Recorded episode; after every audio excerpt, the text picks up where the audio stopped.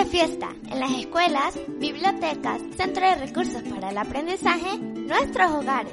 Y ahora viaja a través del Internet, siendo Tricolor una de las revistas más antiguas de América, dirigida a nuestro mundo, el mundo de las niñas y los niños.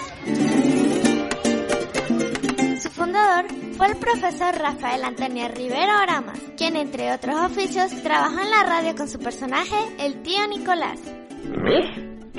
Quito, ¿cómo están ustedes? Y Dios me los bendiga. Me pitoquito, vamos ahora a contarles unos cuentecitos. Fue un 24 de marzo de 1949 cuando el profesor Rivero Oramas funda la revista Tricolor.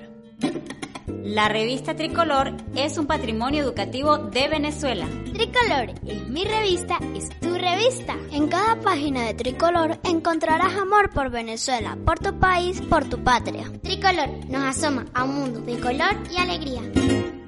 El lector de palabras infinitas, Hugo Chávez, aprendió a leer con Tricolor.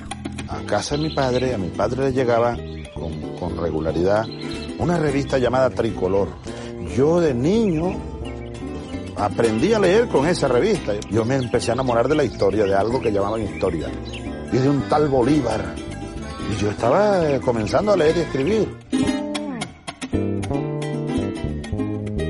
Radio Talento, Radio Talento. escolar, tu voz escolar.